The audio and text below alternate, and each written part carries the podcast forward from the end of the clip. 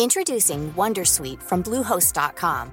Website creation is hard, but now with Bluehost, you can answer a few simple questions about your business and get a unique WordPress website or store right away. From there, you can customize your design, colors, and content. And Bluehost automatically helps you get found in search engines like Google and Bing.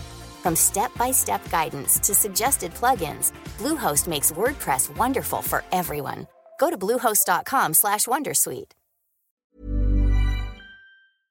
Bonjour à tous et bienvenue dans le Rendez-vous Jeu, l'émission bimensuelle où on vous résume toute l'actu du jeu vidéo et de l'industrie du gaming. C'est parti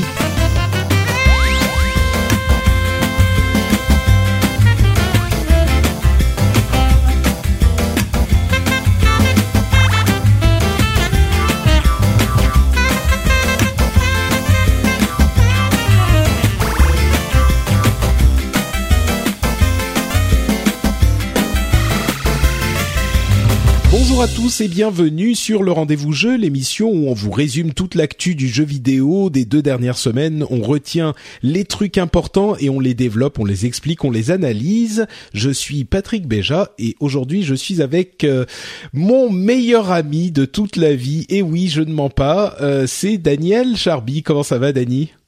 Eh bonjour, bah, ça me fait plaisir en tout cas que tu dis ça parce que je pensais que ton meilleur ami c'était plutôt Ryu ou Ken, mais euh, mais ça, ça, me faisait plaisir. Je pensais n'arriver qu'en troisième position. bah, pour ceux qui ne le savent pas, Dany est un ami de très longue date et on s'est rencontrés à une époque où il avait une Super Nintendo, une Super Famicom japonaise qu'un autre ami m'avait invité à aller voir chez Dany euh, et il m'avait très fièrement présenté alors qu'il n'avait encore que euh, je sais pas 15 ou 16 ans et, et, que quelques poils sur le torse, ça a bien changé depuis. Il m'avait présenté son Super Mario euh, World dont j'étais complètement tombé amoureux parce qu'il était présenté par un, une personne euh, si si sympathique et, et attrayante.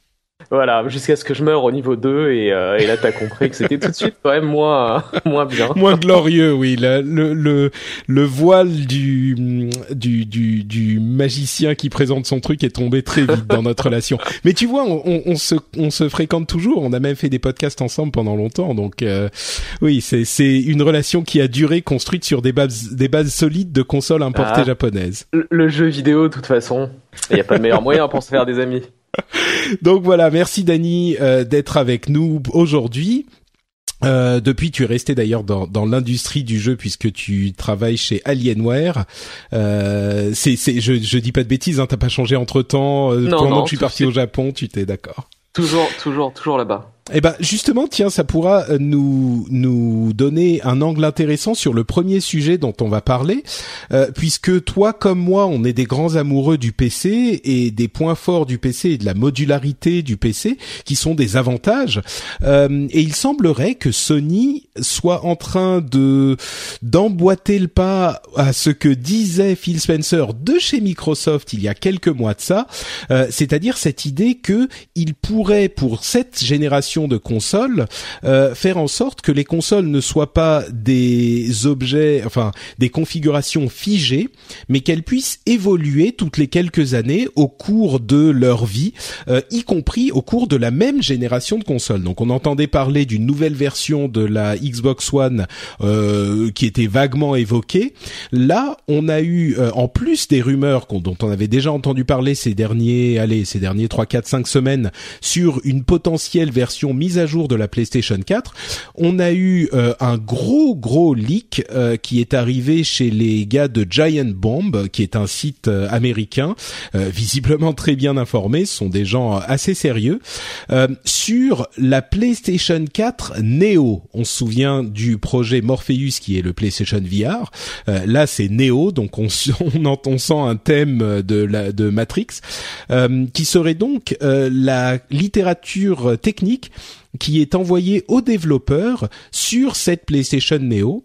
Alors, je vais en donner euh, les détails et puis on va on va voir euh, ce qu'on en pense. Ça serait donc effectivement une version mise à jour de la console avec euh, je vais pas rentrer dans tous les détails hein, allez voir l'article de Giant Bomb mais en gros plus de puissance de calcul, un affichage 4K, possiblement un lecteur de DVD 4K ah, pardon, de Blu-ray 4K aussi et des euh, spécifications qui nous expliquent comment cette puissance supplémentaire serait utilisée. A priori, il n'y aurait pas de résolution 4K native pour les jeux. Par contre, ces jeux pourraient avoir, euh, pourraient utiliser la puissance de la console pour avoir une meilleure qualité, une meilleure qualité de texture et de, euh, enfin, de, de, puissance de calcul en général, et donc également de d'image par seconde il y aurait un mode Neo et un mode de base pour toutes ces consoles euh, version Neo. Et euh, les jeux devraient être absolument compatibles avec les deux modes donc avec les deux consoles. Ce qui veut dire qu'ils insistent vraiment sur le fait que euh, ils doivent tous les jeux doivent être disponibles sur la version normale de la PlayStation 4 aussi. Ils insistent aussi sur le fait que la puissance de la console euh, ne devait pas, enfin, disons que la, puissance de la console de base devait être respectée, en ce sens que le nombre d'images par seconde, par exemple, devait rester correct sur la PlayStation 4 de base. Euh, la puissance peut aussi, la puissance de la Neo en mode Neo peut aussi être utilisée pour améliorer les graphismes de la version euh, de la PlayStation VR. Mais par contre, la PlayStation VR doit absolument avoir une euh, puissance suffisante pour tourner de manière euh, correcte, c'est-à-dire un bon nombre d'images par seconde pour ne pas provoquer de euh, maux de crâne ou de vertige, etc. Donc ils insistent en fait sur le fait que la PlayStation 4 Neo avec son mode Neo ne sera pas une version euh, qui sera différente de la, enfin qui pourra faire tourner d'autres jeux que la PlayStation de base. Simplement, elle pourra faire tourner les mêmes jeux euh, un petit peu mieux. Et quand on dit un petit peu, il y a quand même une puissance de calcul graphique qui est sensible, une augmentation de puissance qui est sensible. Par contre, le processeur lui-même et la quantité de RAM euh, restent la même. Il y aura un tout petit peu plus de RAM avec la Neo. Enfin là, on rentre dans les détails. En gros, c'est à peu près ce dont on se doutait. Euh, mais là, on a une confirmation de, de, de tout ça. Euh, J'ai beaucoup parlé. Dany, ça t'inspire quoi, toi, cette euh, PlayStation 4 Plus?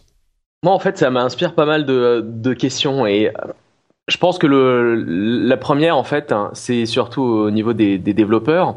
En général, la, puissance de la console par rapport à un PC ou disons l'impact et euh, l'attrait de la console par rapport à un PC pour un développeur, c'est que finalement, tu as une base installée euh, avec les, euh, tous les modèles qui sont tous pareils. Et donc c'est relativement simple parce que euh, finalement tu développes un jeu qui va toucher une cible potentielle de 30 euh, millions de personnes, peut-être 40 maintenant pour pour les pour les PS4. je pense que je suis curieux de voir en fait comment ils vont ils vont approcher le problème parce que les précédentes expériences dans les dans les générations précédentes de différentes machines n'ont pas époustouflés par euh, par leur attrait. Par exemple, la, la, New 3DS qui est un petit peu plus puissante. Finalement, t'as as combien de jeux qui l'exploitent? Un, deux, peut-être. Euh, et ça, c'est un exemple récent, mais dans, dans le passé, dans, à chaque fois qu'il y a eu euh, une sorte de version intermédiaire comme ça sur une, sur une machine très très populaire, euh, ça a jamais vraiment vraiment marché. Ensuite, moi, la, la deuxième question que je me pose, c'est euh, vis-à-vis des, euh, de la base installée. je pense que les gens qui ont acheté leur PlayStation à Noël et on va leur dire, voilà, bah, désolé les gars, elle est obsolète. elle est pas vraiment obsolète, mais disons que dans six mois, vous allez avoir une qui sera quand même beaucoup mieux. Ça de quoi énerver. Et, d'ailleurs, euh, on a déjà entendu ces, ces, gens s'énerver, ce qu'on peut comprendre, ouais. On, peut comprendre, hein, on peut comprendre. Et, euh, euh, et, finalement, la troisième chose aussi qui m'inquiète, c'est que, ce qui m'inquiète pas vraiment, mais s'ils sortent une, une PS4 Neo au prix de l'actuel avec des composantes mises à jour, c'est intéressant, euh, mais finalement, euh, est-ce que euh, est-ce que c'est intéressant pour un client potentiel de dépenser, je sais pas, 100 euros de plus pour quelque chose d'assez vague pour le moment et dont on ne sait pas s'il sera exploité pleinement par les développeurs, parce que bon, honnêtement, moi j'en ai une aujourd'hui de PS4, au niveau de l'image et de la de la fluidité, enfin c'est bien quoi. Donc qu'est-ce que la console va apporter de plus pour justifier un écart de prix significatif entre l'ancien modèle et le nouveau. Et euh, de toute façon, je pense que la console elle-même, la Neo, elle sera forcément en retrait par rapport à un PC euh, euh, équivalent qui vaudra à peu près le même prix parce que elle a déjà du retard à peu près le même prix. Ouais, enfin. Bah, à, moins qu'il la vendent à 500 ou 600 euros, ce, qui me surprendrait, un, un, PC récent aura, de bureau aura sans doute une performance quand même plus puissance brute euh, plus important. Hmm, bah, disons qu'il, euh, les rumeurs dont on entend parler seraient un prix euh, équivalent à celui du, du, prix de lancement de la console, qui était de 400 euros, euh, avec une version de base de la console qui serait toujours disponible à 100 euros de moins. Donc, on aurait un modèle à, deux, à 300 euros, un modèle à 400 euros. Euh, même à 400 euros, oui, la machine est beaucoup moins puissante qu'un PC, mais par contre, je pense que, que tu trouveras pas un PC à 400 euros qui soit aussi puissant qu'une PlayStation euh, équivalente, tu vois, une PlayStation à 400 euros.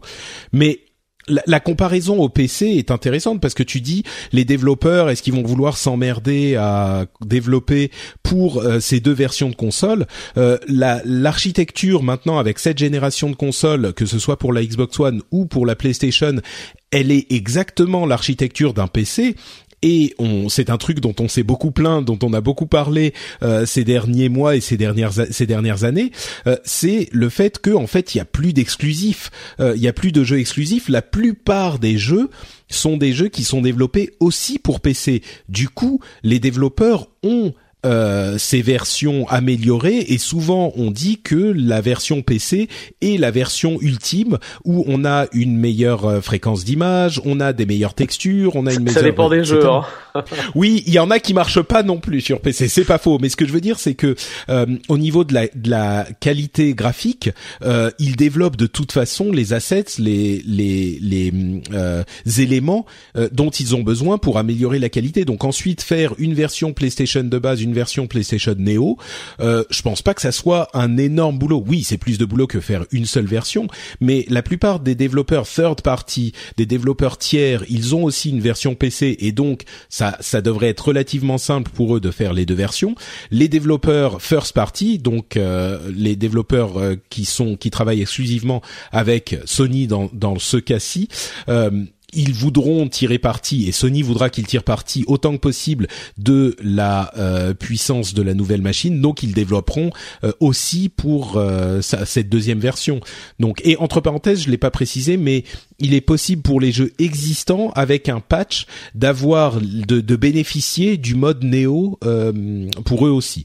Donc je pense que effectivement, on peut se demander avec une une autre machine comme la 3DS, euh, la New 3DS, il y a peu de jeux exclusifs. Tu as raison, et d'ailleurs Nintendo a déjà fait ce type de, de nouvelle version de la console avec la Game Boy Color, la DSi, la 3DS, souvent sur les portables d'ailleurs. Mais pour les autres consoles, la PlayStation 1, la PlayStation 2, c'était juste des, des nouvelles formes, des machines un peu moins chères. Des versions slim. Voilà, des versions slim. Mais euh, Là, c'est très différent de la de la new de la new 3DS euh, par exemple parce que ils ne veulent pas qu'il y ait de jeux qui ne marchent que sur cette nouvelle console. Les jeux dont tu parles sur la new 3DS, c'est des jeux exclusifs qui ne marchent pas sur l'ancienne version. Là, ils veulent pas diviser leur base installée en fait. Tu vois? Oui, non, mais bien sûr, ça, ça, c'est de toute façon, c'est une, c'est une très bonne stratégie. Hein. Maintenant. Euh ce qui euh, ça va aussi fondamentalement changer la, la, la façon dont le, le, marché des consoles fonctionne parce que finalement euh, dans deux ans, si es, toi t'as envie d'acheter une, une PS4 Neo ou une ou une PS4, tu vas dire bah, peut-être que je vais attendre qu'ils annoncent la suivante, euh, parce que finalement ça induit ce genre d'effet. Parce que regarde sur le PC aujourd'hui, euh, tu vas tu vas changer par exemple ta carte graphique, tu vas attendre juste le moment où euh, euh bah, les producteurs de cartes graphiques vont euh, lancer leur nouveau modèle euh, plutôt que d'acheter un mois avant le lancement d'une nouvelle carte, la, la, carte de l'ancienne génération. J'ai peur que ça induise en fait le, le même changement, alors qu'à l'époque, enfin disons par le passé, t'achetais une console, t'étais tranquille pour 5, 6, 7, 8 ans. Hmm. Et à vrai dire, euh, je pense qu'il y a beaucoup de gens qui sont déjà en train de se poser la question parce qu'on entend ces rumeurs depuis un moment et là c'est un ajout de plus qui vient les confirmer. Euh, et, et, je pense que maintenant quelqu'un qui sait de quoi il s'agit, enfin qui a entendu parler de cette histoire de PlayStation Neo, il va certainement pas acheter une console aujourd'hui, quoi. Ça n'aurait ah pas bah, de disons sens. Que le, disons qu'entre maintenant et, et, euh, et, les fêtes de fin d'année euh, où il y aura, je suppose, le lancement de la Neo, euh, ouais, effectivement, je, enfin, faut vraiment être désespéré pour acheter une PS4 maintenant tout de suite. C'est ça. Et, et comment est-ce qu'ils vont gérer le truc? Parce que ils vont sans doute en parler à le 3 dans un, dans un, un mois, un mois et demi. Euh, ça serait logique d'en parler à ce moment, mais s'ils en parlent à l'E3 et qu'ils annoncent on va avoir la console, euh, la Neo, euh, est-ce que les ventes vont continuer Les ventes de PlayStation normales vont continuer? Euh, Peut-être qu'ils vont annoncer le prix, donc les gens vont se dire euh, bon, ouais, de toute s'ils façon, annoncent le prix, s'ils annoncent le... S'ils annoncent le prix, je pense que euh, ça permettra aussi de d'éviter l'impact des gens qui vont attendre euh, pour savoir exactement euh, quel sera le, le surcoût de la Neo par rapport à la normale. Ouais, ils vont peut-être s'ils disent la PlayStation 4 normale c'est euh, 300 euros et la Neo c'est 400 euros, les gens vont se dire bon bah je peux faire Ils mon choix faire maintenant choix, voilà. et si ouais c'est ça, c'est possible effectivement. Euh, je sais pas l'autre élément dont tu as parlé c'est le fait de de comment dire de s'aliéner les d'énerver les les gens qui ont déjà acheté une console. Il y, en, il y en a 35 millions quand même, donc oui, c'est un paquet Ouais. de gens. hein. C'est ça, ça fait beaucoup. Euh, moi personnellement, ça me gêne pas plus que ça parce que la console existe toujours et a priori, s'ils réussissent à euh, faire en sorte que tous les jeux qui sortent à l'avenir tournent et tournent correctement, on va dire dans pas jusqu'à la fin des temps, mais pendant les trois prochaines années, tournent correctement sur la PlayStation en mode entre guillemets de base, et c'est pas impossible, comme on l'a dit, c'est finalement une architecture type PC, donc pourquoi pas. Euh, Bon, oui, c'est un petit peu C'est frustrant. un gros si de- quand même, hein. c'est un gros si. Oh, moi je crois pas. Moi je crois que tu sais, c'est vraiment un modèle qui est, euh, à mon sens, hérité du modèle des des téléphones euh, portables finalement. Euh, il y a tout à fait des modèles qui sortent, euh, tu vois, tous les ans même. Un modèle d'il y a deux ans, il va toujours faire tourner toutes tes applications. Euh, il faut vraiment attendre. Enfin, ça dépend des constructeurs, mais on va dire trois, quatre ans pour que ton téléphone soit complètement out. Et là, euh, comme c'est encore plus contrôlé et le nouveau modèle c'est seulement tous les trois ans, on va dire, imaginons que ça, ça marche comme ça, il y a vraiment, enfin, faut, faut être euh, particulièrement inquiet pour se dire euh, dans deux ans, enfin, à la sortie de la console Neo, ma, ma mon ancienne marchera plus et que ça va pas durer au moins deux ou trois ans sans problème, tu vois, non? Toi, tu t'y crois pas? Je sais pas, il faut vraiment. Enfin, pour moi, tout va dépendre de comment Sony va réussir à motiver les euh, les third parties. Euh, à adopter la Neo, à s'assurer qu'il y a un niveau de performance acceptable sur la PS4 de base.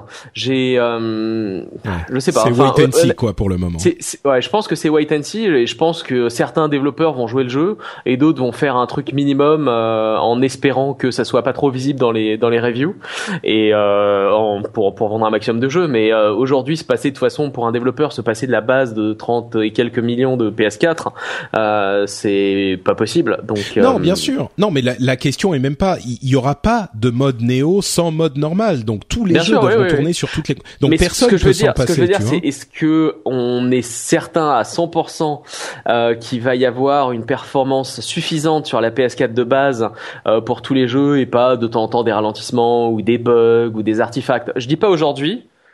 Dans un an, un an et demi, tu sais, quand la co- console va commencer vraiment à vieillir par rapport à la Neo et par rapport au marché des PC, euh, c'est là où il y aura peut-être des problèmes, j'en sais rien. Hmm, ouais, bon, c'est sûr que c'est possible, c'est une inquiétude. Je pense que là, c'est vraiment le rôle de Sony, euh, d'une part, de rassurer ses, ses acheteurs. Moi, je me demande s'ils pourraient pas faire un truc genre offrir des jeux aux gens qui ont déjà eu euh, acheté la console avant l'annonce. Genre, euh, je sais pas, offrir des jeux ou même offrir un bon de réduction sur la PlayStation VR ou un truc fou comme ça où ils pourraient te remercier d'avoir euh, acheté la. Alors ça fait un, un, un 30 truc millions de, Ah, de ouais, voilà, c'est énorme, être dur, ouais. bah, 30 millions de réduction. Si, imaginons qu'ils donnent 50 ou 100 euros de réduction sur la PlayStation VR si tu as un compte PSN avec une PlayStation 4 euh, avant l'annonce de la Neo. Tu sais, ils disent genre jusqu'à une semaine avant, euh, voilà, si vous avez enregistré, vous aurez un bon de réduction.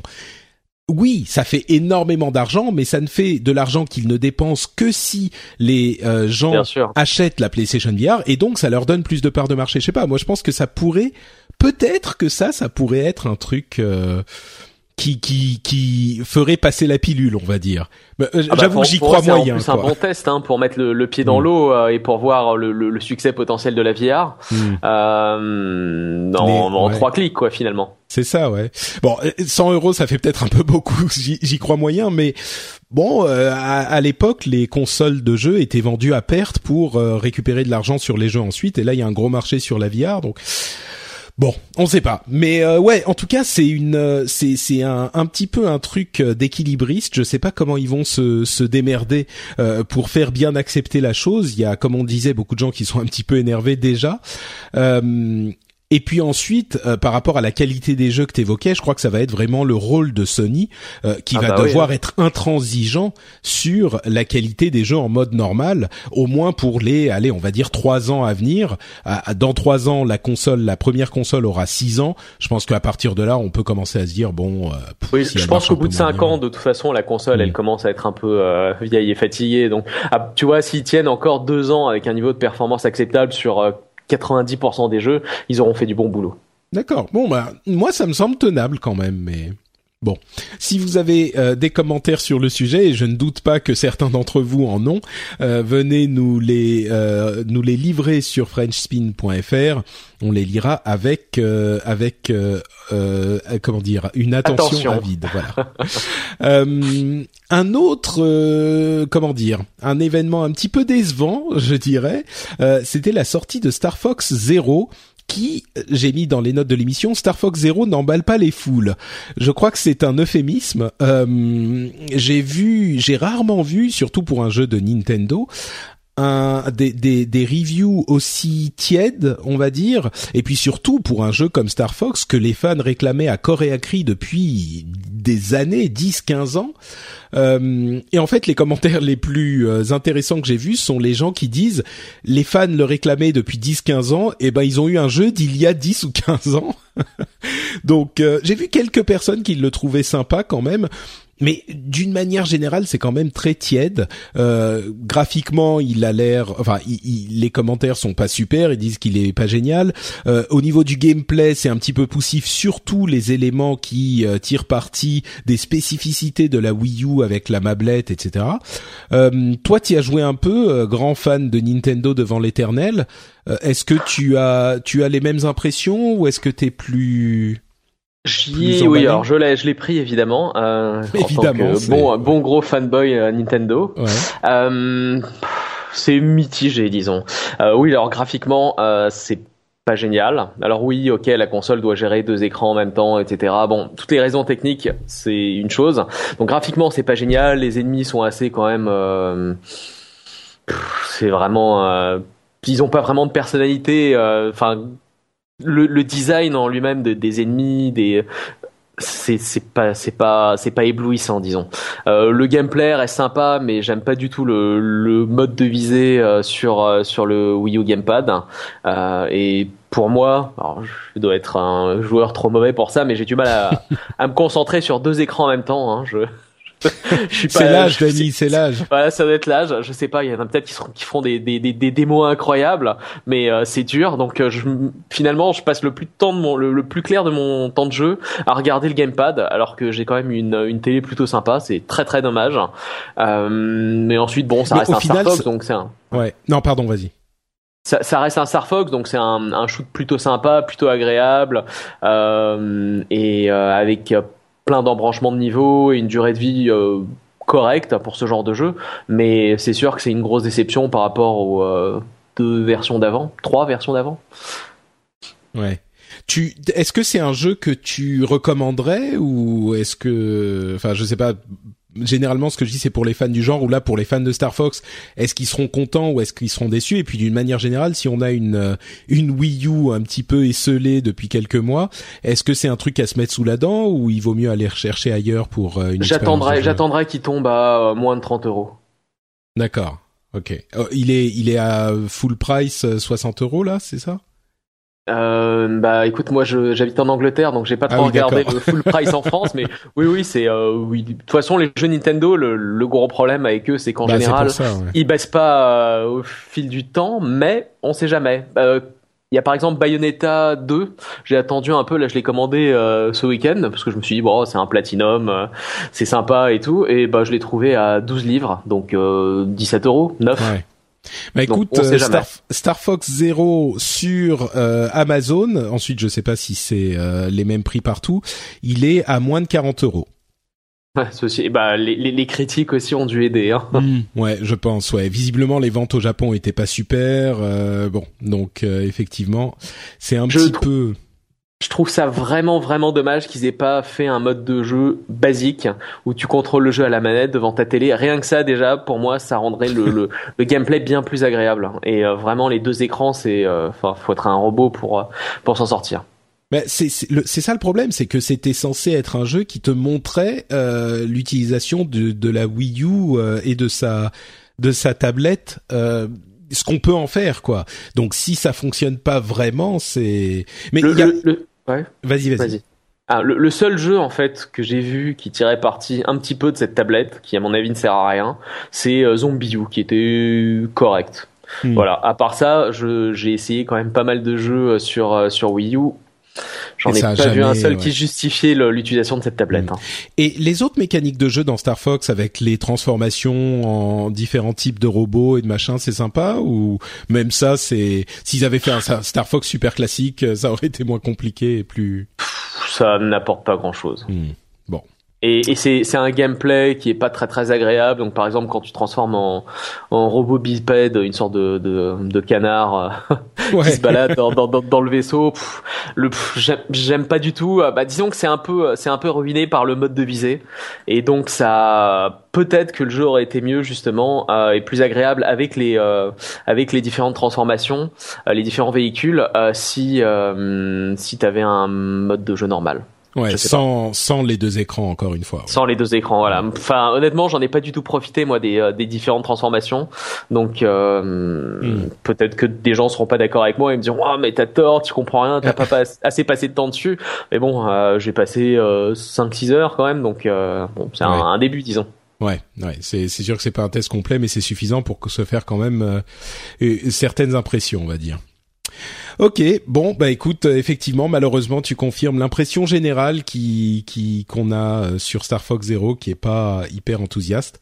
Euh, je voulais préciser une dernière chose sur la PlayStation 4 Neo.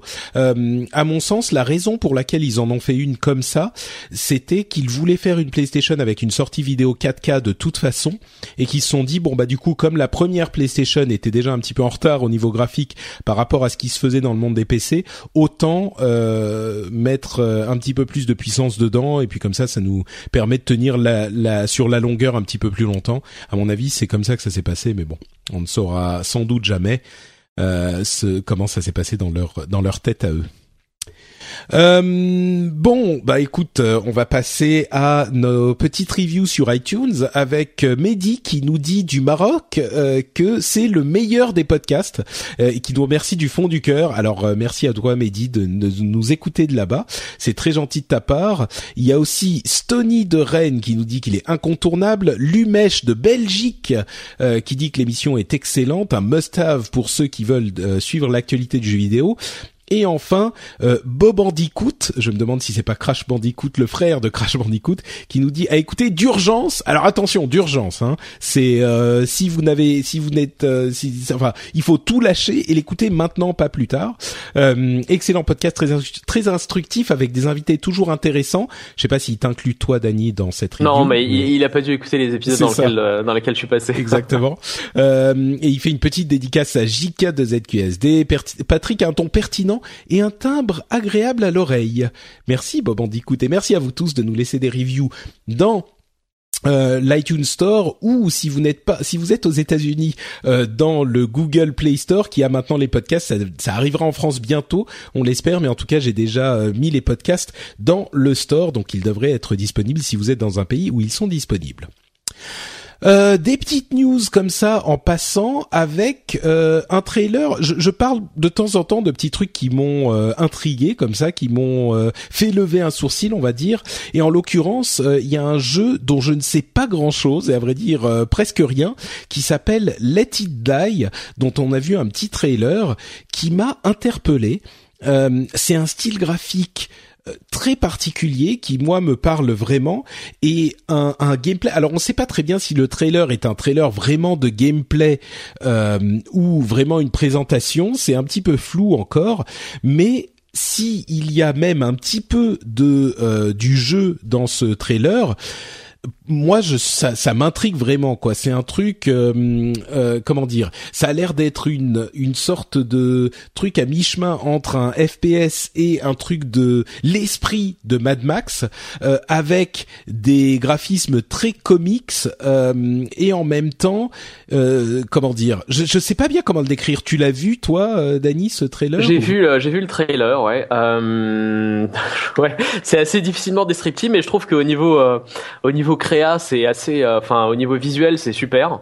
Euh, ensuite, enfin, je pense pas que ça montre quoi que ce soit du jeu, euh, ou alors en, détail à l'heure actuelle. Donc, je me méfie toujours un peu de, ces jeux qui ont des super trailers. et finalement, le jeu, en fin de compte, est très différent. Ouais. Très très différent, ouais. Ouais. Je me souviens du, toujours du, du trailer de euh, c'était quoi Dead Island qui était euh, sublimissime et bon je me suis bien amusé sur le jeu hein, je dis pas mais euh, c'était quand même un peu décevant ça n'avait pas grand chose à voir c'est vrai c'est vrai euh, bon, bah celui-là, euh, c'est un jeu qui est, enfin, un, un jeu à la troisième personne. Euh, de, ça a l'air d'être presque un mélange entre un jeu de tir et un jeu de combat. mais bon, c'est vrai que le jeu lui-même, on a vu, on en a vu un petit peu plus à la PAX c'est sûr que c'est moins dynamique, on va dire, que ce qui monte dans le trailer. Mais je suis quand même curieux de voir ce que ça donne, euh, ce que ça donne euh, en réalité.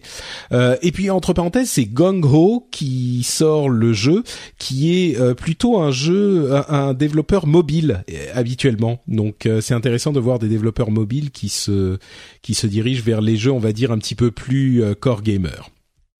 Euh, un autre jeu sur lequel je suis curieux, dont je suis curieux, c'est euh, Lawbreakers, qui est euh, encore un de ces jeux, un de ces hero shooters dont euh, Overwatch ou Battleborn ou tous ces jeux sont des exemples. C'est vraiment à la mode en ce moment. Il y en a peut-être 7-8 qui sortent cette année.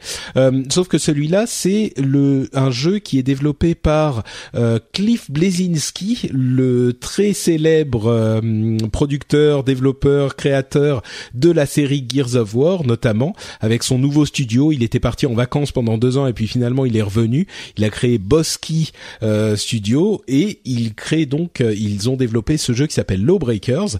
Euh, comme je le disais, il y en a beaucoup des jeux des hero shooters. Euh, J'ai mentionné euh, Overwatch et Battleborn. Il y a aussi ah, Paladins. il y a, enfin bref, je vais pas tous les mentionner. Il y en a plein. Euh, celui-là, je vais pas dire qu'il sort du lot. Euh, il a une esthétique un petit peu, euh, comment dire. Le trailer justement, c'est un peu ouais, on est edgy, on dit des motherfuckers partout et puis voilà, on est hyper adulte et fuck you et je sais pas quoi. À la Gears of War quoi. Un petit peu, ouais. C'est un petit peu, bah, c'est à la euh, à la Epic quoi. Euh, ils ont euh, Paragon justement, c'est un autre jeu que j'évoquais, qui a un petit peu cet esprit aussi. Mais par contre, le gameplay de Lawbreakers a l'air assez intéressant. Il y a beaucoup de dynamique verticale avec, pardon. Pardon, excusez-moi. Euh, il y a beaucoup de dynamique verticale avec euh, dans l'histoire, ils intègrent le fait que euh, bon, c'est un petit peu débile, mais la, la gravité a été complètement perturbée par le fait que la lune s'est cassée en deux, enfin une connerie du genre. Mais tout ça, c'est pour dire qu'il y a beaucoup de dynamique verticale avec des éléments de gameplay assez intéressants. Euh, je sais pas si ça t'a parlé, toi, si t'as vu le, le trailer aussi, mais moi, ça m'a intrigué, quoi. J'ai vu le trailer, c'est joli, ça a l'air sympa. Maintenant, enfin, tu l'as dit il y, a, il y, a, quelques instants, il y en a tellement dans ce genre maintenant qui, qui sont soit sortis, soit qui vont sortir euh, un peu plus tard dans l'année, euh, c'est pas forcément mon genre de jeu préféré. je pense que je testerais plutôt Overwatch en profondeur que que celui-là par exemple. Et je pense que le, le marché risque d'être rapidement saturé. Enfin, à moins à moins qu'ils arrivent à exploser euh, le, le, le, nombre de fans du genre et reprendre le dessus sur les MOBA, mais euh, mais pour l'instant, je pense que c'est, enfin, oui, il a il a l'air sympa, mais j'ai pas l'impression non plus qu'il innove au point que euh, ça révolutionne complètement le genre. Bah, c'est marrant parce que il euh, y a John Romero et Adrian Carmack, euh, le frère euh, du, du vrai Carmack entre guillemets, de id Software, qui ont, enfin des anciens de id Software, qui ont teasé eux aussi un nouveau FPS avec un, un teaser assez marrant à la Star Wars où c'est un petit peu la dernière scène de, du nouveau Star Wars. Et, et, ouais, non, mais t'as raison, il y aura la place pour je sais pas deux ou trois jeux au plus euh, dans ce style-là. Euh, je pense qu'Overwatch sera l'un d'entre eux parce que moi il m'a beaucoup plu et puis Blizzard ils ont l'habitude de ratisser très large euh, et de, de faire des trucs faciles d'accès et puis peut-être un ou deux en plus mais ouais il va y avoir des morts ça c'est sûr. Mais je bah, du très peu que j'en ai vu, je me suis inscrit à la bêta bien sûr, mais du très peu que j'en ai vu, Lawbreakers a l'air sympa, donc je vais garder un œil dessus, on va dire. Euh, et justement, tiens, en parlant de, de ce qui peut marcher avec les FPS de ce style-là, euh, on va parler un petit peu d'e-sport. Et il y a plusieurs études sur l'e-sport euh, qui aujourd'hui, on va dire essentiellement composées de MOBA et dans les MOBA de League of Legends principalement. Mais ce qui est marrant, c'est que il semblerait que le FPS soit un type de jeu. Euh, je parle de bon, il y a les MOBA et aussi les jeux de combat. D'ailleurs, il y avait le, le comité Red Bull qui était assez sympa ce week-end euh, en France sur euh, Street Fighter V, dont on va reparler à un moment en fin d'émission. Mais bref, euh, il semblerait que les FPS, avec aujourd'hui Counter-Strike Go, CS:GO et quelques rares autres, soient hyper populaires en e-sport. Et comme il y a une vraie, un vrai enthousiasme bah, au niveau des, des, spectateurs bien sûr, mais aussi au niveau des éditeurs et des développeurs, euh, au niveau de l'e-sport en ce moment, depuis quelques mois et pour cette année et l'année suivante euh, très certainement, je me demande si euh, ce dont tu parlais, genre si le FPS, si le tu disais si le FPS explose, je me demande si c'est pas possible que ça arrive parce que aujourd'hui les MOBA sont hyper populaires en e-sport et il y a un potentiel pour que les FPS soient encore plus populaires. Euh, euh, euh je, dis peut-être une, je dis peut-être une grosse bêtise là-dessus, mais il me semble que CS:GO c'est effectivement le, le, jeu le plus vu euh, en tout e-sport confondu. Hein. Je, il me semble. C'est l'impression que j'ai aussi, ouais. C'est voilà, je crois. Je me base pas sur des chiffres actuels pour dire ça, mais euh, je crois qu'il est même devant LoL. Donc c'est ah. très très gros, hein. Oui, oui, oui. Bah, et alors effectivement, tu confirmes euh, l'impression que j'ai, mais c'est marrant parce qu'on parle toujours de de League of Legends et assez peu finalement de, de CS:GO. Peut-être parce qu'il est un peu plus vieux ou je sais pas. Mais c'est vrai qu'il est euh, il est très très apprécié. D'ailleurs, dans dans l'étude de euh, Price, c'est qui? C'est Pricewater euh, Pricewaterhouse c'est ça. Ils disent par exemple que parmi les femmes d'e-sport, il y a 63% qui regardent des FPS, des FPS comme Counter-Strike contre 37% qui regardent des MOBA. Euh, donc effectivement, la popularité des FPS n'est pas à, prouver. Euh, donc bon, il est possible que cette explosion des FPS et le retour des FPS un petit peu, euh, euh, comment dire, euh, fun, plus que les trucs de guerre, genre euh, réalistes ou Hey, I'm Ryan Reynolds. At Mint Mobile, we like to do the opposite of what Big Wireless does. They charge you a lot. we charge you a little. So naturally, when they announced they'd be raising their prices due to inflation, we decided to deflate our prices due to not hating you. That's right. We're cutting the price of Mint Unlimited from $30 a month to just $15 a month. Give it a try at mintmobile.com slash switch. $45 upfront for three months plus taxes and fees. Promote for new customers for limited time. Unlimited more than 40 gigabytes per month. Slows. Full terms at mintmobile.com. Hi, my name is Danny Pellegrino from Everything Iconic, and I'm excited to talk to you about Club Med. Club Med operates beach and mountain resorts and is the best all inclusive getaway for families. They have Club Med Punta Cana, their flagship family resort, and many other options in Mexico, the Caribbean, and around the world. Club Med are the pioneers of the all inclusive concept, which is the best way to vacation. Great for families, groups, or even solo travelers looking for land and water sports, delicious food food, and a place to make unforgettable memories. Visit clubmed.us, call 1 800 Club Med, or your travel advisor. Ou à la limite guerre un peu futuriste, euh, arrive effectivement en 2016-2017. Euh, et donc justement, euh, PricewaterhouseCoopers disait qu'il y a un, une augmentation de presque 50%, allez de 43% des revenus de l'e-sport à 463 millions de dollars en 2016 euh, contre euh, bah, 43% de moins en 2015. Donc euh, bon, de partout on entend cette euh, augmentation de, de l'intérêt pour l'e-sport. Euh, il est très possible que encore une fois ça se confirme.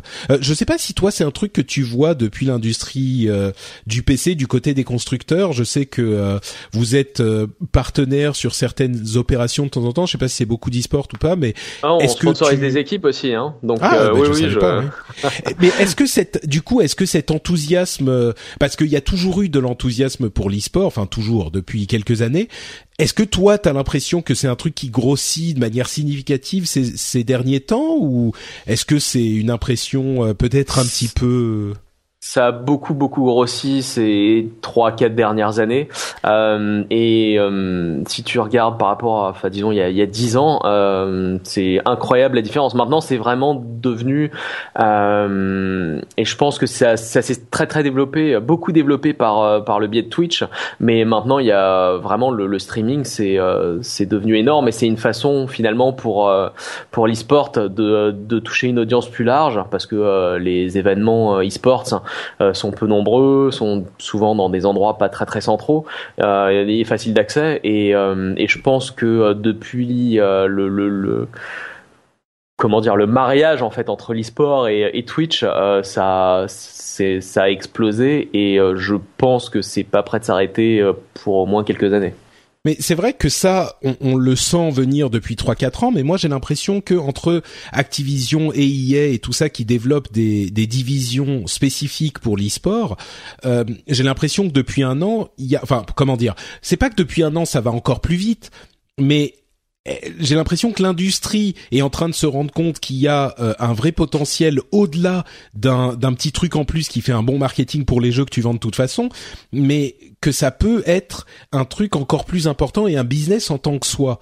Euh, est-ce que c'est moi qui, qui vois plus que ça n'est ou ah, c'est c'est en train de devenir un business énorme hein, et euh, bah, ne serait-ce que euh, finalement euh, sur les événements eux-mêmes les gens euh, qui achètent un billet qui vont acheter du merchandising la possibilité de vendre de l'espace à des à des annonceurs ou des développeurs de jeux etc rien rien que déjà sur un événement lui-même je crois une bonne partie d'entre eux ont, ont se sont agrandis énormément ces dernières années et, euh, et finalement quand tu vois le rien que le, rien que la DreamHack euh, ouais. qui est finalement c'est une, une LAN plus plus ouais. euh, quand tu vois le nombre de, de, de views et de fans et de likes et de et, et l'aura en fait qu'ils ont euh, dans, les médias sociaux, euh, c'est colossal et ça se développe d'année en année. Et ça, c'est juste euh, une des composantes finalement parmi tant d'autres, parce qu'ensuite t'as le SWC, t'as, enfin, t'en as 50 des ligues. Ouais, c'est vrai. Et, du coup, effectivement, c'est moi je vois toujours l'e-sport par rapport aux développeurs du jeu, mais c'est vrai qu'il y a tout un tas d'autres organisations autour de ça euh, qui n'ont, qui ne finalement gagnent pas d'argent quand le jeu se vend. Donc, euh, qui sont des organisations commerciales, des sociétés euh, qui, qui, si elles existent, doivent bien faire de l'argent aussi. Donc, euh, et c'est vrai que dans le monde du sport, euh, le, le vrai sport entre guillemets, les ligues font de l'argent aussi. Donc, il doit y avoir ce genre d'opportunité également. Et c'est peut-être aussi pour ça que des, des boîtes euh, de jeux vidéo font non plus des éléments marketing de leur euh, sortie en e-sport, mais développent des, des divisions euh, spécifiques pour ça, pas juste pour vendre le jeu, mais vraiment pour faire de l'argent autour du jeu en plus, quoi. Ouais, ouais, ouais je te conseille de regarder par exemple ce que font aussi des plateformes comme Faceit. Euh, et en fait, t'as tout un tout un business. C'est quoi Faceit? Je connais pas.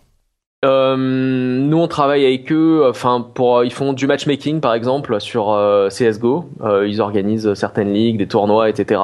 Euh, et ils ont, enfin, enfin il y a il y a trois ans c'était je crois deux personnes en Italie. Et maintenant ils sont ils sont une centaine à Londres quoi. Donc hmm. c'est c'est assez significatif et je pense qu'il y a tout un un, un écosystème d'entreprises, de services et d'organisations qui vont se qui sont en train de se développer et et euh, moi, ce que je trouve dommage, hein, c'est que finalement les euh, les grosses grosses boîtes comme Activision et, euh, et EA, ils sautent un peu dans le train en marche, mais ils ont raté le la possibilité de, de vraiment changer fondamentalement l'industrie. Et je pense qu'ils s'en sont rendus compte un peu tard. Et maintenant, ils essayent de rattraper justement avec tout ce qu'ils essayent de faire dans le monde de mmh. l'e-sport. Moi, je sais pas s'ils sont je, je, sais que cette cette opinion est assez populaire dans le monde des, des joueurs et beaucoup de gens justement disent ah mais l'e-sport c'est super gros depuis longtemps, euh, ça fait comme tu le disais, c'est vrai, ça fait 3 4 5 ans que ça existe, euh, voilà, eux ils, ils arrivent en marche. Moi, je suis pas sûr. Je pense que ça existait effectivement depuis longtemps, et en particulier avec l'arrivée de Twitch, euh, pour un public très core gamer. Et je pense que l'opportunité qu'ils y voient, euh, ces grosses boîtes, l'opportunité qu'elles y voient, c'est d'étendre justement le public au-delà de ce, ce, public très corps et de le rendre accessible à encore plus de monde. Euh, et à mon sens, ils veulent pas arriver et, et genre s'insérer dans euh, l'écosystème existant qui est très euh, très core et très même hardcore on va dire. Euh, ce qu'ils veulent faire c'est amener tout ça à un public beaucoup plus large. Et, et je crois que c'est là la vraie opportunité qui va intéresser une boîte comme Activision ou comme EA qui brasse là on parle plus de quelques centaines de millions, mais euh, d'encore plus d'argent, quoi. Si si on, on parle de 460 euh, millions de dollars pour l'ensemble de l'industrie de l'e-sport euh, en 2016 à mon avis, si on divise ça entre euh, Riot, Activision, euh, Blizzard, EA, Ubisoft, etc., ça fait pas assez pour intéresser tout le monde. Euh, là où ça devient intéressant, c'est si ça monte à, je sais pas, 1, 2, 3, 4, 5, 10 milliards, et là, les, les ces boîtes-là vont, vont s'y intéresser beaucoup plus, quoi. Oui, euh, je suis à la fois d'accord et, euh, et en désaccord. Et tu vois, finalement, aujourd'hui, euh, t'as CSGO qui est euh, qui a un succès monumental dans en e-sport pourquoi est-ce que euh, finalement EA et Activision ils ont pas poussé leur euh, leur propre FPS euh, et depuis depuis des années tu vois c'est bah, ils ont ils ont poussé on a quand même de l'e-sport avec Call of Duty oui un petit peu mollement je suis d'accord il y a quand même de l'e-sport mais là je crois que c'est juste ouais bon bref c'est ce qu'on dit finalement ils sont ouais vas-y et, et, tu disais aussi que c'était euh, très très euh, core gamer et je suis à la fois d'accord et en désaccord. euh, par exemple, moi ça me parle pas du tout, je regarde pas du tout, mais euh, finalement je connais pas mal de gens qui, au lieu d'allumer la télé le soir, ils se mettent sur Twitch et ils regardent ils regardent des des streamers et surtout en fait quand tu regardes l'audience le, par exemple de League of Legends, je crois qu'ils ont plus de 70 millions de, de comptes ou de joueurs. c'est enfin ça touche plus que des core gamers aujourd'hui. Hein. Hmm. Ouais, ouais, il remarque 70 millions, c'est. Enfin, je pense 70 que millions, quoi. C'est pas que des hardcore euh, qui ouais, ouais, c'est sûr, c'est sûr. C'est vrai, c'est vrai, mais enfin, je sais pas. Moi, j'ai l'impression que jouer à League of Legends, c'est tellement un, un, truc de de fou furieux. On, est vieux, on est vieux, c'est pour, ça. ça. Tout s'explique. Bon, deux autres éléments qui légitimisent l'e-sport, c'est qu'il y a encore eu un scandale de euh, triche avec des accords pour gagner ou perdre des matchs dans le monde de StarCraft 2 et c'était Live qui est un grand champion de StarCraft 2 qui a été impliqué ce qui est euh, un petit peu un, choc euh, pour pour le monde de, de l'e-sport.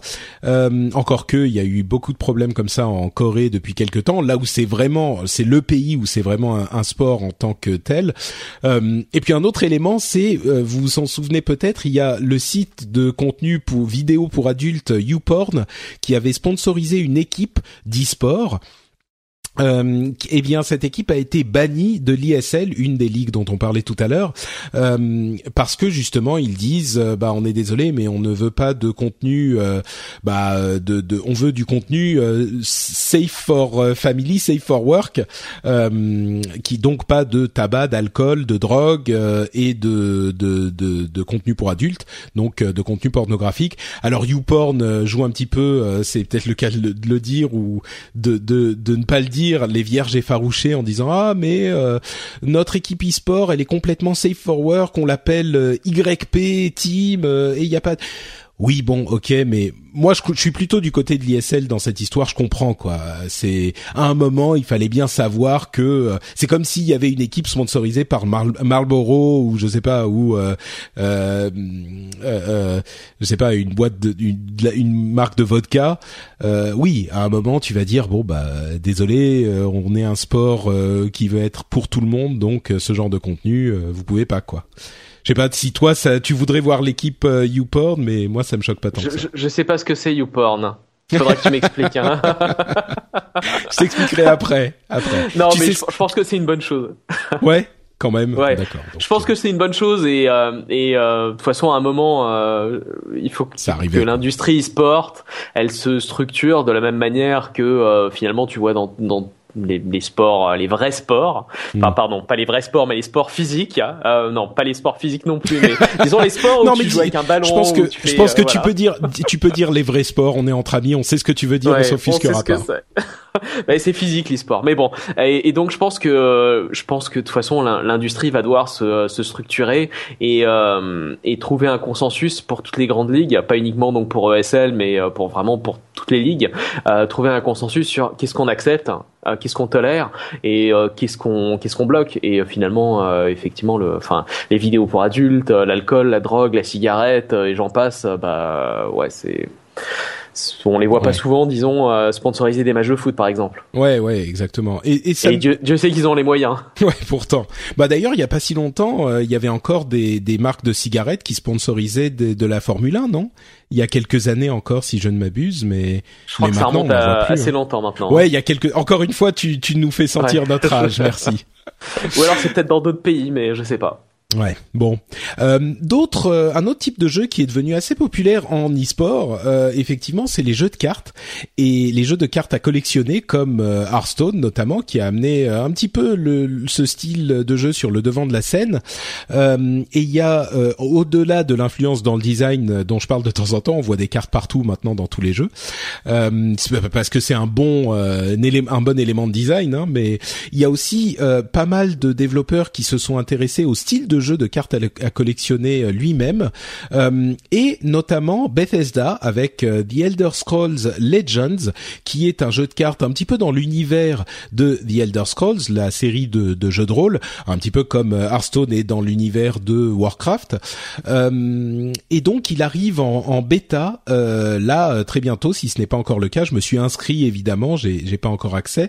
et ça sera un jeu de cartes en free to play comme comme Hearthstone. Stone, euh, avec je trouve que bon c'est un petit peu moins léché euh, comme souvent euh, Blizzard lèche vachement ses, ses jeux et peaufine vachement ses jeux. Là c'est un petit peu moins léché mais je suis très curieux de voir ce que ça donne parce que c'est un petit peu le premier euh, le premier éditeur où je me dis là c'est des développeurs dont on sait qu'ils ont un vrai amour de leur euh, de leur euh, enfin des développeurs dont on sait qu'ils ont un vrai amour de leur art. Et ils ont des éléments de jeu qui ont l'air sympas. Genre il y a deux parties du du board du plateau où on peut poser les cartes. Il y a bon ensuite les éléments sont assez similaires. Par contre les cartes on peut les faire monter en puissance. Ça je sais pas très bien comment ça va fonctionner. Mais bon je vais suivre euh, la chose là encore euh, de, relativement près parce que je suis curieux de voir ce que ça donne. Euh, toi, je sais que tu es un grand fan de Hearthstone encore maintenant. C'est c'est un jeu que tu vas suivre ou t'es trop plongé euh, happé par Blizzard pour aller regarder ailleurs? Je vais, je vais en faire hurler certains en fait, mais j'ai du mal avec les jeux Bethesda depuis euh, pas mal d'années. Euh, donc voilà, euh, Skyrim, Skyrim, pour moi, c'était pas la révélation ultime. Je l'ai terminé, je me suis ennuyé de, de bout en bout. Danny, mais qu'est-ce que tu dis oui, Je sais, c'est horrible. Eh, T'as de la chance de me le dire maintenant. Si tu me l'avais dit avant, je t'aurais pas invité. Hein. Je pense que tous les poditeurs doivent être en train de hurler derrière leur PC. Je dois ah être la seule personne au monde, mais je n'ai, euh, j'aimais beaucoup en fait les euh, les premiers Elder Scrolls, donc c'est ceux qui étaient vraiment euh, ignobles maintenant, hein, qui sont inregardables ou injouables, je pense. Mais je disons que la, la, série me parle plus du tout et j'aime enfin j'ai essayé vraiment tous les jeux Bethesda récents euh, j'ai eu beaucoup beaucoup de mal. Euh, donc le jeu de cartes l'univers me parle pas j'essaierai sans doute euh, mais je pense qu'il arrive un peu tard dans un marché quand même qui est maintenant super saturé. Il y en a un million des jeux de cartes Ouais, c'est vrai qu'il y en a Donc, plusieurs. je pense qu'il va avoir du mal à se faire une place à moins de proposer quelque chose d'extrêmement nouveau. Tu vois, là où Hearthstone proposait finalement la hum, simplification euh, par rapport à, à, Magic, qui est quand même nettement plus compliqué. Ouais, et auquel tu as beaucoup euh, joué aussi. Euh, et auquel j'ai beaucoup joué. Donc euh, voilà, je je sais pas comment Bethesda va pouvoir différencier son jeu de cartes ouais. et différencier de manière significative. Bah écoute, euh, il y a euh, le, la, la, bêta donc qui commence bientôt. Vous pouvez aller vous inscrire euh, sur bethesda.net si vous voulez essayer de participer à la bêta. Moi, je l'ai fait en tout cas. Donc, on verra ce que ça donne quand il sera disponible. et donc, en parlant de jeux de cartes, l'extension de Hearthstone arrive. Bah, au moment où on enregistre, c'est demain. Oh et là, bah, je voulais là aussi te demander tes impressions. c'est ça, parce que t'as pas arrêté de jouer en fait depuis que le jeu est sorti c'est quand même un gros changement avec les deux nouveaux modes, le mode standard et le mode euh, wild, le mode sauvage, euh, qui va arriver avec cette extension. On a eu toutes les cartes qui ont été révélées, on a eu les ajustements, les nerfs pour les cartes qui restent dans le mode standard, les cartes classiques euh, qui ont été révélées. Euh, et on, sait aussi qu'il y a des des nouveaux euh, des nouvelles recettes de cartes. Je sais pas si ça s'appelle des recettes, mais en français, mais c'est les deck recipes, euh, les recettes de deck pour vous aider à rentrer dans le le jeu avec un deck correct qui facilement craftable. Enfin, vous saurez comment le crafter parce qu'il est indiqué dans le jeu directement. Pareil, vous allez avoir une carte légendaire disponible gratuitement au moment où vous allez ouvrir votre premier pack et avec une série de quêtes, vous allez avoir, je crois, ils offrent 13 packs en tout euh, pour jouer au jeu, 13 packs gratuits. Euh, bref, plein de trucs qui se passent pour essayer d'attirer ou de ré, euh, ramener les anciens joueurs. Toi, qu'est-ce que t'en penses de cette de cette extension? Est-ce que t'es excité? Est-ce que t'es tiède? Qu'est-ce que ça t'inspire? Je suis excité. Je suis assez excité. je pense que là où Blizzard sait assez bien faire les choses finalement c'est euh, c'est donner un, un, coup de sang neuf euh, à son jeu. Et pour ça l'extension effectivement euh, changera pas mal le, le, gameplay euh, par rapport aux extensions d'avant et euh, vraiment en profondeur. Euh, maintenant, moi, ce qui, ce qui m'ennuie en parallèle, c'est vraiment le côté très aléatoire du jeu, où il y a quand même énormément de cartes qui sont, bon, fait un effet au hasard, pioche X cartes au hasard dans parmi parmi toutes les cartes de, de, de l'extension ou de machin. Bref, c'est pas nouveau ça. C'est pas nouveau. Euh, J'aurais espéré qu'il l'atténue un peu. Ils l'avaient mentionné. Et, euh, et finalement, j'avais euh, à, l'extension actuelle, j'avais compté euh, sur un, un, un, de mes decks. Je crois que j'avais plus de la moitié des cartes qui avaient un effet aléatoire. Euh, et je dois pas être le seul. Et je trouve que c'est beaucoup, beaucoup. Alors quand on a deux, trois, c'est sympa. Euh, quand on a plus de la moitié, ça biaise et ça fausse complètement le jeu aussi parce que finalement avec un deck pourri euh, en jouant mal, tu peux gagner très très facilement parce que tu as eu de la chance et avec un très bon deck euh, en jouant parfaitement, bah tu peux te faire exploser parce que tu n'auras pas eu de chance c'est bien d'avoir un facteur chance. Et de toute façon finalement un jeu de cartes aussi tu pioches des cartes la façon dont elles sont mélangées ça joue déjà pas mal sur un sur un plan aléatoire. Mais si en plus tu rajoutes à ça euh, plus de je sais pas cinq cartes peut-être dans un deck ça donne un côté euh, qui fausse vraiment le euh, la perspective skill et du jeu. Parce que finalement tu peux tu peux avoir l'impression de très très bien faire et de progresser dans la saison en disant oh je suis père je suis arrivé en 7 en ayant eu beaucoup de chance. Euh, comme euh, tu peux euh, tu peux ramer en 17 parce que t'arrives pas t'arrives pas du tout du tout à sortir tes cartes quoi Bon, je suis d'accord qu'il y a un gros, il y a, il y a un facteur chance euh, qui joue dans le jeu, mais enfin quand même, les, les bons joueurs réussissent à arriver à un rang élevé généralement, les moins bons joueurs se font quand même battre. Il y a, il y a un facteur chance qui joue pour, je sais pas, peut-être 30% du ça, 20 ça, ou dépend 30%, de ce que tu, mais... ça dépend de ce que tu Hmm. considères comme un bon joueur. Alors effectivement, les, les joueurs qui sont euh, rang légende euh, tout le temps depuis 12 saisons, je pense que euh, Bah, c'est T'arrives à quel rang toi d'habitude? Oh, entre 5 et 8. hein. Ah, c'est, c'est entre 5 et 8, tu sais que t'es genre dans les 2% des meilleurs joueurs de Hearthstone euh, du monde, quoi. Oui, et il y a des saisons où je termine en 13 ou 14 parce que euh, ça a pas du tout voulu voulu. Ouais. Tu vois, c'est pas assez consistant en fait. T'as un, t'as un écart colossal. Alors quand un, un joueur euh, régulier comme moi, euh, tu vois, il termine à euh, disons à deux ou trois rangs d'écart euh, chaque saison, ça, ça indique quelque chose. Mais quand t'as un, un écart qui est colossal comme ça, où tu peux, euh, tu vois, une saison, euh, voilà, ça m'avait marqué. J'avais terminé rang 6 ou 7 hein, et euh, le mois d'après, bah, j'étais euh, 14, euh, et j'étais genre super énervé. Et c'est pas que mon skill change. Euh, Bah, c'est pas que t'as pas, bien autant suivi la- le, le Voilà. méta. c'est Non, pas que- j'ai autant Ah, joué. Euh, J'avais eu- j'ai quasiment toutes les cartes disponibles, donc c'est pas c'est pas non plus un manque. C'est juste que euh, la méta. C'est juste que t'as pas eu faut suivre chance. la méta. Il faut Mm. suivre la méta. Euh, Il faut bien jouer. Et je pense qu'aussi au bout d'un certain nombre de défaites, tu commences à t'énerver et à jouer de plus en plus mal. Et il faut avoir assez de recul aussi pour te dire bon là ça suffit pour aujourd'hui. Je vais reprendre demain. Moi je suis pas assez intelligent pour ça, donc je m'acharne et ça me rend fou. J'imagine ça très bien, étant donné nos longues parties qu'on- où, où on jouait à Street Fighter. Euh, je je t'ai vu plusieurs fois devenir un petit peu fou. Mais bon, tu continues à jouer à Hearthstone quand même, donc c'est c'est un peu frustrant, mais c'est pas suffisant pour euh, pour te démotiver ou est-ce que c'est genre non, c'est si pas. ça pour va- l'instant ça va. ouais, si ça continue comme ça avec les prochaines extensions, bon en même temps tu joues sans t'arrêter depuis deux ans, donc euh, Ouais. mais Euh, voilà, je sais pas quand je m'arrêterai. Euh, J'aime Mm. beaucoup Hearthstone pour le moment, malgré tout. Et euh, t'as des t'as des parties qui sont des fois euh, vraiment serrées et épiques. Et euh, c'est les plus sympas et ça donne une poussée d'adrénaline en fait que euh, que tu n'as pas dans beaucoup beaucoup de jeux. D'accord. Bon, moi en tout cas, euh, ça tombe bien, il y a une pause dans la bêta de Overwatch euh, qui me désespère évi- évidemment, mais euh, il y a la nouvelle extension de, Hearthstone, donc ouf, je peux continuer à jouer à un jeu Blizzard sans, sans devoir aller voir ailleurs, ça va. On est sauvé. Euh, si vous voulez aller voir ailleurs, par contre, il y a euh, I Am Setsuda qui va sortir le 19 juillet en version euh, européenne en anglais.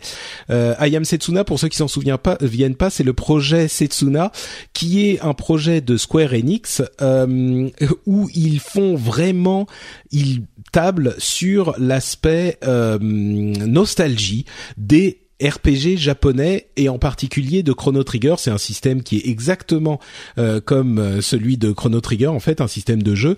Ce qui est marrant, c'est que il tape vraiment sur l'idée avec la communication, avec tout, sur l'idée que c'était mieux avant. Euh, et genre euh, ces RPG là, on les aimait tellement parce qu'il y avait ça et ça et ça et ça.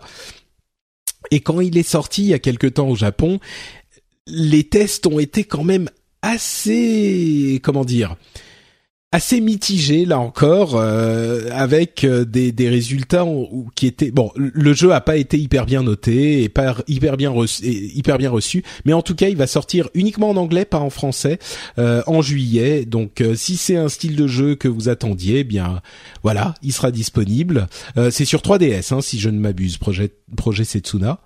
Euh, et il y a aussi l'arrivée qui a été confirmée de Tales of, le dernier épisode des Tales of, c'est Tales of Berseria qui arrive en Occident l'année prochaine. Là, on n'a pas de date précise encore. Euh, et la raison pour laquelle je le mentionne, je l'aurais peut-être pas mentionné euh, autrement, mais je sais, Dani, que t'es euh, Bon, peut-être, euh, je vais peut-être mentir ou exagérer en disant que t'es un grand fan des Tales of, mais je crois que tu les as à peu près tous faits. Euh, donc, je voulais te demander si tu pouvais nous dire un petit peu de quoi il s'agissait pour les auditeurs qui ne connaîtraient pas cette série de RPG japonais qui est assez populaire. Alors en fait j'en ai j'en ai fait que trois. Hein. Bah que trois, c'est quand même beaucoup. Mais c'est pas mal, c'est pas mal. Voilà. Alors, en fait, c'est un bon, c'est un JRPG assez classique. Euh, niveau scénar, c'est ça casse pas trois pattes à un canard en général. Ce qui est sympa, c'est le, le, système de combat qui est orienté action en fait.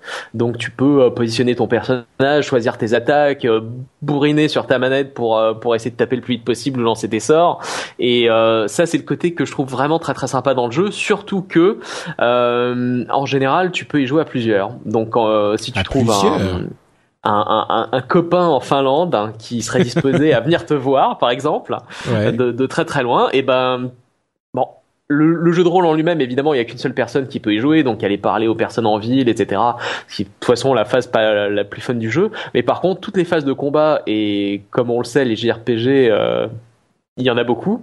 Euh, c'est vraiment sympa parce que tu peux développer des, des vraies stratégies avec ton avec avec avec ton ton co-player, euh, choisir le personnage que tu veux jouer, euh, choisir la classe, etc. Et à partir de là, tu as vraiment un style de combat euh, et un et un gameplay qui est assez unique euh, à ce à ce jeu, je trouve, et à ce genre de jeu c'est c'est à quel point action c'est genre euh, action jeu de combat action ou c'est pas aussi poussé qu'un jeu de combat, mais ça s'en rapproche. D'accord. Ah Donc par exemple, tu vois, euh, le, gameplay, c'est peut-être un Golden Axe euh, simplifié pour parler euh, en vieillerie. Ouais. Là, effectivement, je sais pas combien de gens sauront de quoi il s'agit, mais. Mais je, et je dis simplifié au niveau des, des techniques de combat de déplacement, etc. Mais finalement, euh, tu as pas mal de sorts ou de techniques euh, d'épée, d'armes, etc. Euh, qui font que euh, ça, ça, donne l'équivalent de ton personnage de jeu de, de baston old school avec avec pas mal d'attaques spéciales en plus. D'accord. Ok. Bon bah écoute, euh, c'est et, alors du coup bon l'autre question, est-ce qu'ils sont bons? Parce qu'on sait que les, les JRPG c'est parfois un petit peu aléatoire au niveau de la qualité. Euh, est-ce qu'ils sont bons ou est-ce que c'est quand même pour les gens qui aiment ce type de truc? Plutôt pour les gens qui aiment ce type de, de jeu. Hein. Le, scénario en général, euh, il y a se taper la tête contre un mur et pas super fun ou excitant. Je vais je vais pas comparer ça à FF13, euh, mais même pas. ah mais mais, bon c'est du JRPG. Hein. C'est c'est hmm. disons que je ça, ça fait très très longtemps que je me rappelle pas avoir eu un JRPG entre les mains où t'es un scénario qui qui disent oh vite il faut que je vois la suite maintenant tout de suite. Hmm. D'accord. Bon, mais euh, euh, hmm, j'en perds mon français. Du coup, je vais poser une question un peu bête, mais pourquoi tu y joues euh, T'en fais trois d'affilée, du coup, si c'est tellement moyen? Le gameplay est vraiment très très sympa. Les combats c'est sympa et à plusieurs c'est très très cool. D'accord, ok. Bon, donc je comprends qu'il faut que j'achète Tales of Berseria pour quand tu viendras me voir dans la campagne finlandaise, c'est ça? Voilà, exactement. Ou alors je, je l'amènerai peut-être si je le prends. Euh, je pense pas que ça te plaise. Hein. Je te ah. déconseillerais de l'acheter euh, toi, Patrick, aujourd'hui. Hmm. Euh, voilà. À moins que tu le trouves en solde super pas cher, mais euh, je pas, ça va pas te plaire. Ça c'est le prochain, il arrive que l'année prochaine. Le précédent c'était Tales of Zestiria. Zestiria, ouais. Zestiria. Hmm. Euh, tu c'est c'est un, un, jeu que tu conseillerais celui-là? Parce qu'il est disponible sur PlayStation 3 et PlayStation 4. Ah t'as pas aimé, d'accord. Ouais. D'accord. Bon, bah, donc euh, voilà. Hmm, ok, bon, donc euh, ok, donc Tales of, euh, peut-être le Berseria, mais Estiria, fuyez-le. à propos d'un jeu qui est justement qui nous a fait des des longues soirées d'été et d'hiver sur cette fameuse Super Famicom, Street Fighter, là c'est la version 5, il y a une vidéo de de Guile ou de Guillet comme on l'appelait à l'époque, à l'époque de Street Fighter 2 en version arcade. Euh, encore une fois, d'une manière générale, euh, on était des très grands fans de Street Fighter 2. Moi, je me suis jeté sur Street Fighter 5. Bon, là, je suis au Japon, j'ai pas ma PlayStation, ce qui est le comble, mais euh, j'ai pas ma PlayStation, donc j'ai pas vraiment l'occasion d'y jouer. Euh, le jeu est pas encore complètement à jour. Le gameplay est toujours bon, mais euh, le jeu est toujours, euh, comment dire, tout ce qu'il y a autour du gameplay est encore un petit peu limite. Est-ce que toi, tu t'es précipité dessus? J'ai l'impression que tu me disais que ça t'avait refroidi, le lancement un petit peu raté. Je me suis précipité dessus. Euh, J'y ai un peu joué au début. Effectivement, le lancement était horrible. Hmm. Et, et, donc tu ne vas pas te jeter sur euh, pour euh, voir comment il a été implémenté? Non, j'ai pas mis le, euh, le, le Blu-ray de Street Fighter V dans la console depuis un bail maintenant et je pense qu'il ne va pas y rentrer de sitôt. Hmm, D'accord, bon. Euh, ça, tu sais, ça me fait mal. Ça me fait ah, mal d'entendre ça, mais je crois que...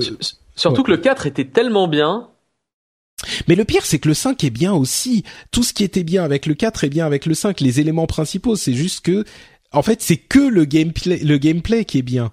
Et, malheureusement, tout ce qu'il y a autour. Et ils ont toujours pas implémenté un système pour euh, punir les gens qui partent en milieu de match. C'est incompréhensible, quoi. Alors que ça fait euh, deux mois maintenant que le jeu est sorti. Ouais, ouais. Bon, Bref, euh, donc Guillet, euh, tu vas pas te jeter dessus, c'est dommage. Moi, je, je, quand je reviens en Finlande, euh, je, je vais peut-être quand même le relancer parce que non, non, tu, tu vas ressortir la Super Nintendo et ensuite on va rejouer à, Super à Street, Fighter, 2 Turbo. Ouais. Euh, bah sur, sur émulateur, je suis sûr qu'on peut y jouer sur PC en, en réseau en plus. Donc ah c'est possible, ouais. Hmm, bon, on pourra se faire ça peut-être. Et enfin, euh, dernière euh, news, c'est l'information selon laquelle GameStop, qui est un grand euh, distributeur de jeux vidéo aux États-Unis, pardon, aux États-Unis et en Angleterre, et qui possède aussi Micromania, si je ne m'abuse, en France, a décidé de lancer un éditeur de jeux. Ils ont une division qui s'appelle Game Trust qui va développer des jeux. Euh, et donc ils vont euh, sortir il disait je sais plus combien de jeux par euh, par an 5 à 10 jeux par an. Donc c'est un moyen pour eux de se diversifier.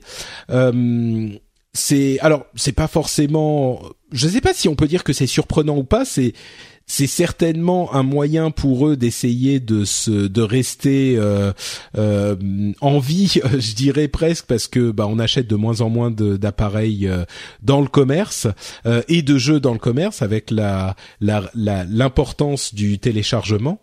Euh, je sais pas si toi en tant que enfin de tu travailles pour quelqu'un qui est très dans le physique, mais vous vous vendez des machines, donc vous n'avez pas vraiment le, le même problème. Euh, je sais pas si ça t'inspire quelque chose, ce, ce bah, game. Euh, ouais, vas-y. C'est intéressant euh, comme euh, comme changement de stratégie. Je pense que de toute façon ils ont raison d'essayer de s'ouvrir à d'autres euh, sources de euh, de chiffre d'affaires parce que finalement comme tu l'as tu l'as mentionné le dématérialiser maintenant prend de plus en plus de place dans dans nos vies. Et finalement entretenir des boutiques pour essayer de refourguer des des jeux d'occasion ça commence à devenir de plus en plus cher. Et je crois que tous les toutes les les, les les les grosses sociétés qui vendaient des jeux vidéo maintenant sont soit fermés, soit euh, en train d'essayer vraiment de, de, se repositionner. Donc c'est intéressant et je pense que euh, ils ont raison. Maintenant, euh, quand tu me dis, tu vois, qu'ils sont en train de lancer, enfin, ils vont essayer de lancer 5 à 10 jeux par an, j'ai l'impression que ce sera pas forcément du triple A, mais plutôt de, de l'indépendant. Ensuite, faut voir. Hein, il y a des y a des indépendants très très bons, mais le là aussi le marché commence à être vraiment saturé. Hein, et pour avoir de la visibilité sur, par exemple, Steam, il faut vraiment jouer des coudes maintenant. Bah, surtout que ah, si si oui, tu peux le vendre sur Steam, mais j'imagine qu'ils vont aussi vouloir les vendre dans leur boutique. Enfin non, en fait, euh, non, je dis une bêtise. Dans les boutiques, ça changera rien. C'est tellement minuscule. Et effectivement, 5 à 10 jeux par an, ils vont pas sortir des triple A 5 euh, à 10 fois par an. Donc, euh, a priori, ça sera plus des indépendants. Donc, c'est enfin le marché de l'indépendance c'est 99% du du démat donc euh, ouais il se lance vraiment dans le démat quoi a priori ouais ouais, hmm, ouais. bon Ok, euh, eh ben écoute, euh, je pense qu'on arrive à peu près au bout de euh, cet épisode. Est-ce qu'il y a d'autres choses que tu voulais traiter? Il y a notamment Shadow of the Beast, euh, encore un souvenir de notre lointaine jeunesse qui ressort, qui arrive le 17 mai. Il y a quoi d'autre? Enter the Gungeon qui se vend super bien. On parlait d'indépendant. Stardew Valley, voilà encore un jeu que je ne comprends pas, qui est un une ressucée de comment s'appelle ce jeu Nintendo où tu dois aller voir tes voisins et leur. Ouais, je, je, Ah, j'oublie à chaque fois. Oui, je, je ne comprends pas non plus, hein, mais bon. Euh, bref, ce jeu-là sur PC, si vous aimez ce genre de truc, c'est Stardew Valley. Il est, il a déjà vendu un million euh, en, en, quoi euh, deux mois. Euh, Donc voilà, bref, il y a des, de quoi faire. Pourquoi Bah, il y a des fans, hein, il y a des fans. Oui, oui, oui, oui, c'est. C'est hmm. comme un peu finalement Mimoto, enfin je. Mitomo, oui. Mitomo, oui. Pardon. euh, Mitomo, finalement, enfin, oui, c'est un, un, succès indéniable, en tout cas, en termes de, de nombre de téléchargements. J'ai essayé, je ne comprends pas. C'est pas pour moi. Ouais, je, je crois que euh, l'enthousiasme de Mitomo est en train de doucement retomber. Il euh, y a des gens qui font bah, tout ce que fait Nintendo leur plaît, donc euh, ils ont essayé de toute façon. Moi, j'ai essayé aussi. Enfin, tous les joueurs du monde allaient télécharger cette app et l'essayer, c'est évident. Oui, ensuite l'utiliser au quotidien, je suis pas j'ai pas été convaincu, on va dire. ah ouais, ça, no comment, hein, mais disons que ouais, je trouve que ça manque un peu de contenu. Ouais, je crois que c'est pas une comparaison euh, qui est très juste entre Mitomo et euh, et Animal Crossing. Voilà, merci. Animal euh, Crossing, bien joué, bravo. oui, oui, oui. Je, là encore, je pense qu'il y avait des auditeurs qui étaient en train de hurler dans leur téléphone et, et, je l'ai même pas, j'ai même pas cherché sur internet, ça m'est revenu. vous voyez, hein, un pro du jeu vidéo quand même. Mais mais ouais, je pense que c'est un petit peu injuste parce que Animal Crossing, j'allais dire c'est un vrai jeu, mais je vais pas m'aventurer sur ce terrain glissant parce que je sens je que. Je propose que tu, tu prennes la dernière version sur 3DS. Mais je l'ai. Avec la, tu l'as en plus. Mais oui, oh, je l'ai. Je me suis dit, je vais essayer, je vais voir quand même ce qu'il y a derrière. Et euh, et je, enfin, c'est pas pour moi quoi. Mais déjà que je dis que Dark Souls c'est pas pour moi et que Metal Gear c'est pas pour moi, il y a des gens qui que ça énerve beaucoup. Je crois que Animal Crossing, je vais réussir à me me mettre à dos toute la population, tous les euh, différents types de joueurs à titre de comparaison, je pense que je préfère jouer à Dark Souls un million de fois plutôt qu'à Animal Crossing. Ah oui, hein. oui, non, mais évidemment, ça c'est clair. Je me suis quand même un petit peu. C'était intéressant au moins euh, celui que j'ai fait qui était Bloodborne, mais Animal Crossing vraiment je comprends pas quoi. Mais euh, enfin bon, clairement, il y a des gens qui aiment. Et si c'est votre cas, essayez Stardew Valley parce que c'est un énorme succès. Euh, et Enter the Gungeon est un roguelike avec des, des armes qui a énormément de succès aussi. Donc peut-être que ça vous intéressera. Bon, bah écoutez, on va s'arrêter là pour aujourd'hui. Euh, je remercie très chaleureusement évidemment mon ami Dany d'avoir supporté euh, mes atermoiements pendant un petit peu plus d'une heure. Est-ce que tu peux nous dire où on peut te retrouver euh, pendant que tu n'es pas en train de faire des podcasts, mon ami Dany? Eh ben, c'est facile. Euh, sur Twitter, euh, at notedany, donc à noter des N Y. Hmm. Euh, voilà, je poste pas souvent, souvent, mais je lis euh, toujours les commentaires, les messages, etc. Et des fois, je participe. J'ai introlé les discussions de Patrick. C'est très bien. oui, j'ai remarqué qu'à chaque fois qu'on te mentionne, tu viens pointer ton ton nez, comme sur le Slack d'ailleurs du rendez-vous tech. Tu es tu es venu plusieurs fois venir dire bonjour, donc c'était sympathique. Oh bah, je consulte régulièrement. Hein. Ouais, ouais, c'est très bien, c'est très bien. pour ma part, c'est Note Patrick sur Twitter et Facebook. Vous pouvez aussi retrouver cette émission sur frenchspin.fr. Vous y retrouverez d'autres émissions comme par exemple le rendez-vous tech. Euh, et ben c'est tout. On vous remercie de nous avoir écoutés et on vous donne rendez-vous dans 15 jours pour un nouvel épisode et on vous fait tout plein de grosses bises. Ciao à tous. Au revoir.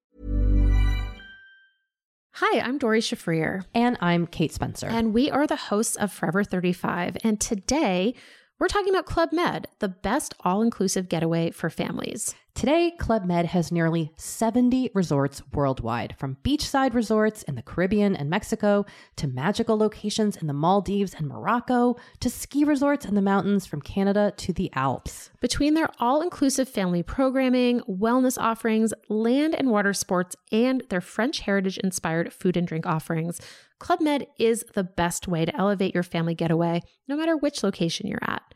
To learn more, visit clubmed.us. When you drive a vehicle so reliable it's backed by a 10 year, 100,000 mile limited warranty, you stop thinking about what you can't do and start doing what you never thought possible. Visit your local Kia dealer today to see what you're capable of in a vehicle that inspires confidence around every corner. Kia, movement that inspires. Call 800 333 4KIA for details. Always drive safely. Limited inventory available. Warranties include 10 year 100,000 mile powertrain and 5 year 60,000 mile basic. Warranties are limited. See retailer for details.